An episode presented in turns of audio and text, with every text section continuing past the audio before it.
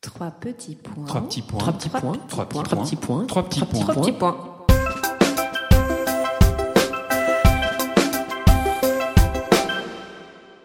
Ravi de te retrouver, Julie, pour un nouvel épisode de Trois petits points. Aujourd'hui, nous sommes heureuses de recevoir Sébastien Spitzer, l'auteur d'un de nos romans coup de cœur, Ces rêves qu'on piétine, aux éditions de l'Observatoire. Ça commence bien.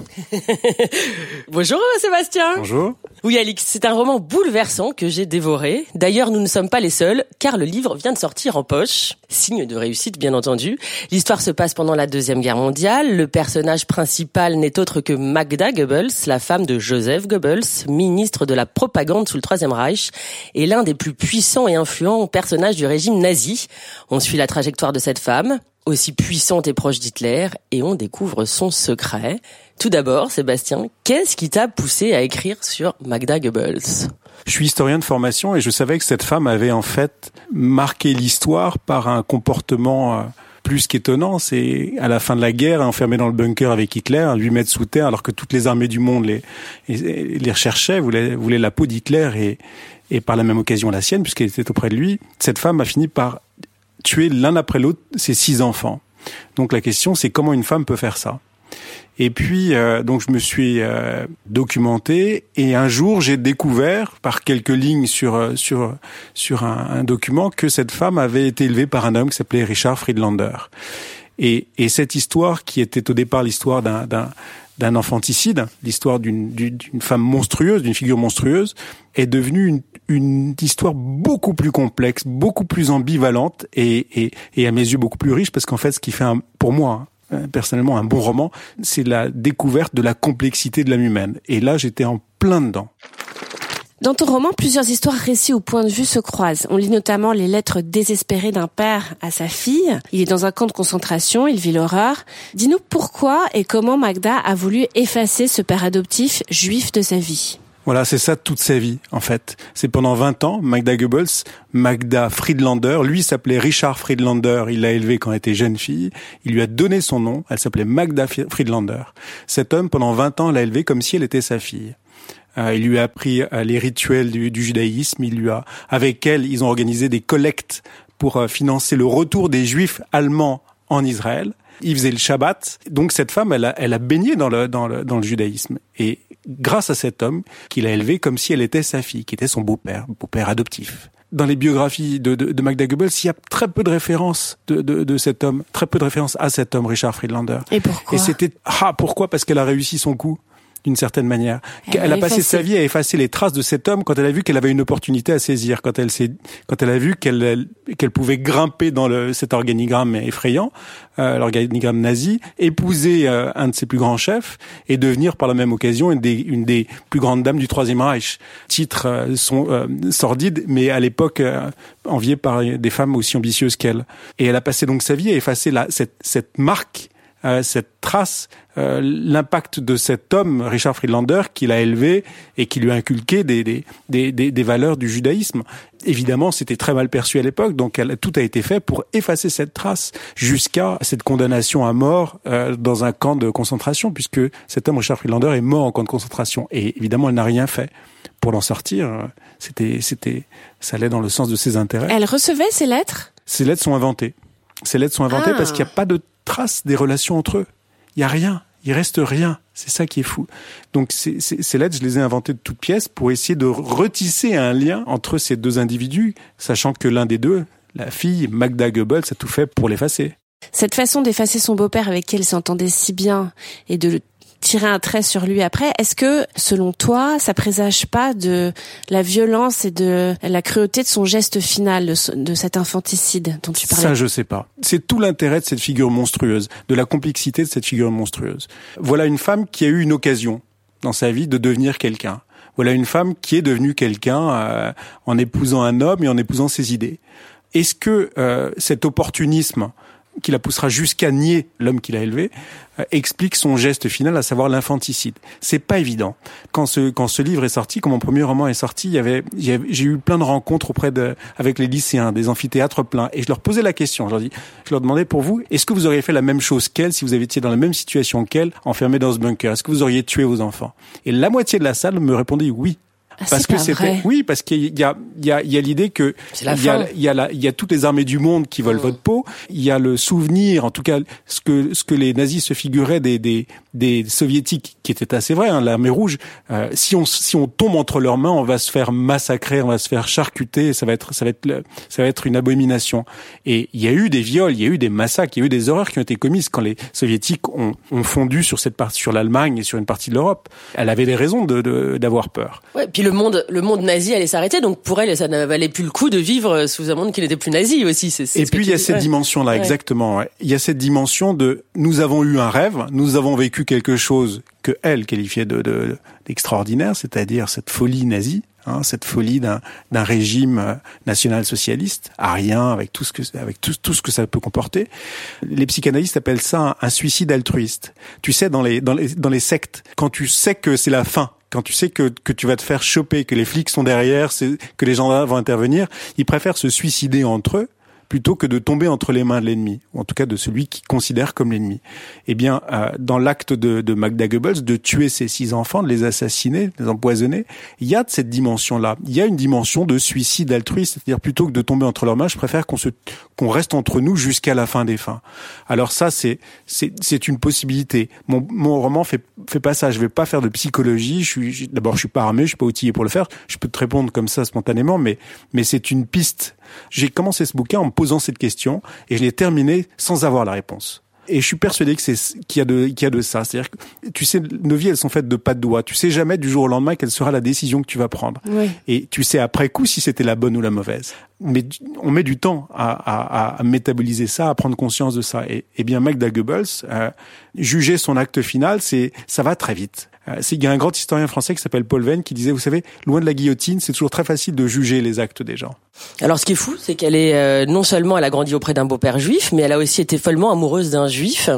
Est-ce que c'est aussi euh, ça que tu as voulu montrer, la mauvaise foi cruelle des nazis, leur, leur folie insensée, enfin qu'elle qu'elle- voilà qu'elle peut changer comme ça de... La mauvaise foi cruelle, je sais pas. En tout cas, ils ont, ils, ils, ils sont, ils sont nés hommes, ils sont morts bizarrement. Enfin, ils sont morts, ils l'étaient beaucoup moins évidemment. Mais la, la cruauté des nazis, euh, en tout cas, elle, quand elle avait 15 ans, elle n'était pas nazie. Et puis, quand elle avait 15 ans, elle- il n'y avait pas de nazisme, ça n'existait pas encore. Quand elle avait 15 ans, elle était amoureuse de cet homme qui s'appelait euh, Victor Arlosorov, qui est un des fondateurs de l'État hébreu. C'est quand même dingue. Non mais c'est fou, rends franchement c'est fou. C'est en ça que c'est un personnage euh, de roman. Elle a follement aimé un des fondateurs de l'État hébreu. Elle l'a accompagné avec son beau-père pour faire des collectes, pour faire des, pour faire des conférences, pour parler du retour, du, ce qu'on appelait les yishuv, du retour en Israël, en terre promise. Non, non, il y a, un destin qui est étonnant. Et puis, ce- ce- cet homme qu'elle aimait, qui s'appelait Victor Alosorov, est mort en 33. C'est pas anodin comme date 33 dans l'histoire du nazisme, c'est l'avènement du nazisme. Il est mort quand les nazis ont atteint leur apogée. Je veux dire, Victor Alosorov, il a été assassiné dans des conditions troubles sur une plage de ce qu'allait devenir euh, l'État hébreu. Alors l'autre personnage principal de ton roman, c'est Ava. Qui est cette petite fille qui ne dit pas un mot? Pourquoi est-ce que euh, tu l'as choisie, elle, pour être une passeuse d'histoire et de mémoire? Ava, elle a une histoire qui me dépasse, et pourtant elle est inventée. Ava, euh, c'est une création de, de, de mon esprit qui a pris forme quand j'étais en train de vérifier si je j'écrivais pas de bêtises. Ava, je l'imaginais comme euh, étant née dans un camp de concentration euh, d'une femme qui était enfermée et comme esclave sexuelle dans le bloc 24A, parce qu'il y a eu un bloc qui a été euh, occupé par des femmes qui étaient réduites à l'esclavage sexuel. On en parle très peu. Et pour écrire ce livre-là, je me suis documenté pendant trois ans au mémorial de la Shoah. Et Ariel Sion, qui est la documentaliste là-bas en chef, m'a aidé à, rédiger ce livre. Et à la fin, j'ai dit, mais quand même, Ariel, t'es sûr, là, cette histoire de bloc 24A, c'est, c'est, c'est délicat, c'est très délicat. Et elle m'a, elle m'a sorti un témoignage d'une femme qui s'appelait Fela, comme mon héroïne, comme la mère d'Ava, qui était dans ce bloc 24A et qui raconte ce qu'elle y a vu.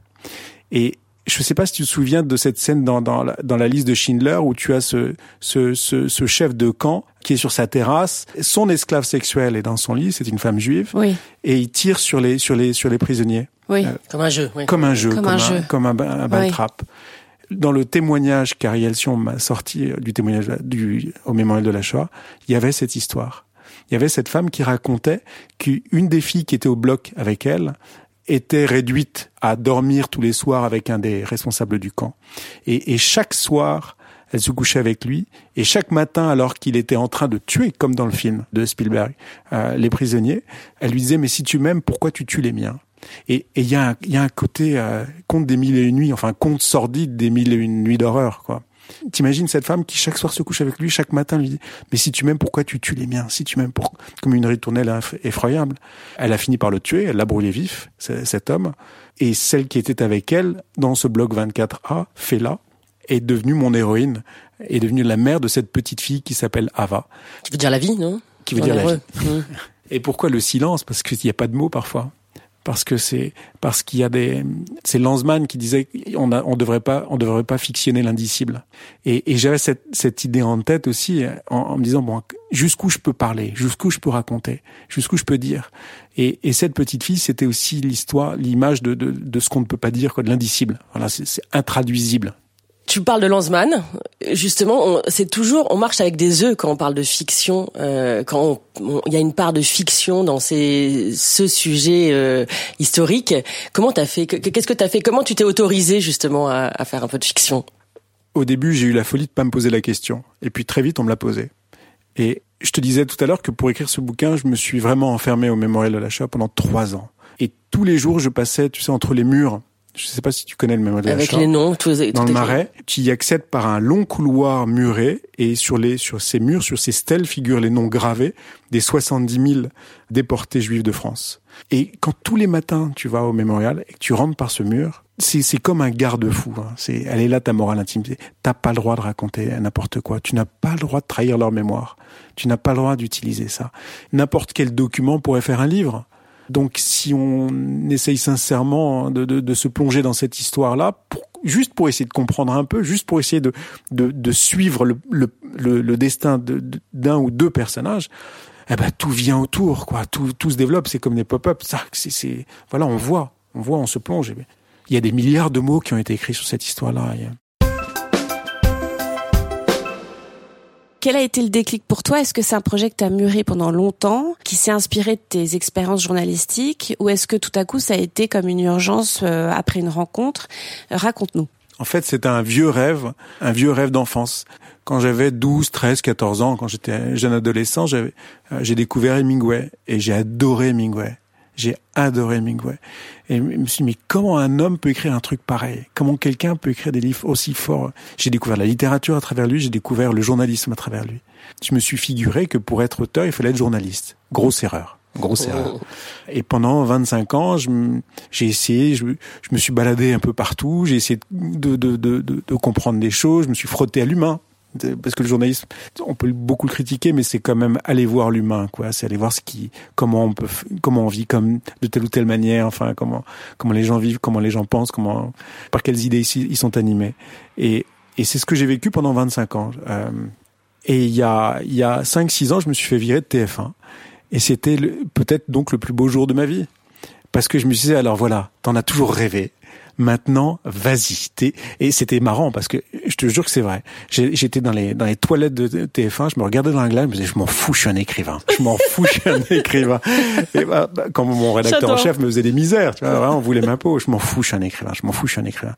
Bon alors maintenant, ça fait longtemps que tu te le dis. Allez, allons-y. Mais t'écrivais dans ta chambre? Dans ma chambre et ailleurs, ouais, ouais, ouais. Oui, oui, j'ai une malle pleine de, pleine de bouquins, mais jamais jusqu'au bout. Et là, cette fois-ci, mais fais-le complètement. Vas-y, va jusqu'au bout.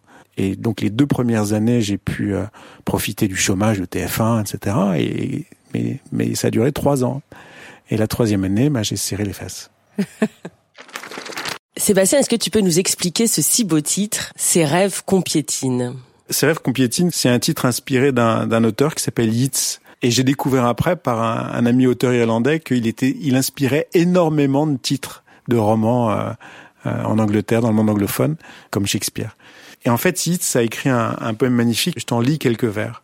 Si je pouvais t'offrir le bleu secret du ciel, brodé de lumière, d'or et de reflets d'argent, le mystérieux secret, le secret éternel de la vie et du jour, de la nuit et du temps, avec tout mon amour, je le mettrai à tes pieds.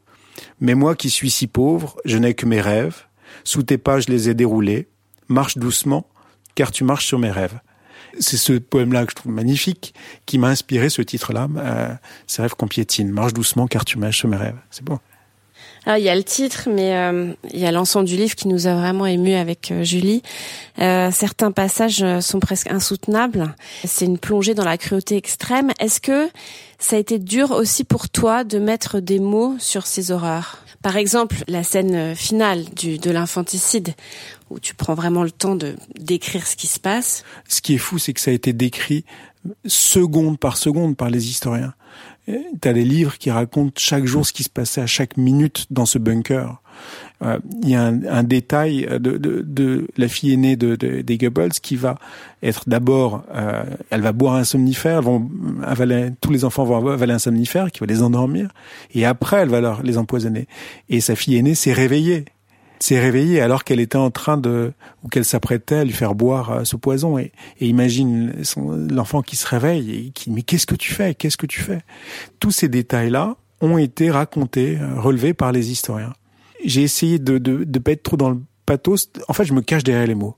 Quand tu décris les choses très précisément tu les donnes peut-être à voir mais toi tu rentres dedans en effaçant tes en en gommant ta, ta partie affective. C'est en le disant, en les formulant, je les ai objectivés. Je, chosifiés, si tu veux, d'une certaine manière. Ce qui est étonnant, c'est que ensuite, quand il y a eu, il y a une pièce de théâtre et le, texte a été lu, j'ai entendu ces passages. Quand j'ai entendu lire ces passages, il a fallu passer une serpillière quoi sous mes pieds parce que là, j'ai compris à quel point ça pouvait être bouleversant de, de, de lire ça elle file quand même un somnifère. Enfin, c'est ça qui est assez paradoxal, enfin, toujours étonnant avec cette femme, parce que tu vois les photos d'elle avec ses enfants, ils sont magnifiques, c'est les triplés avec leurs petits nœuds, euh, nickel. Non, mais c'est bizarre, c'est bizarre. Et donc elle prend le soin de leur filer comme un somnifère. C'est pas, enfin, l'acte est archi violent, mais c'est avec une froideur immense. Oui, c'est ça, une froideur.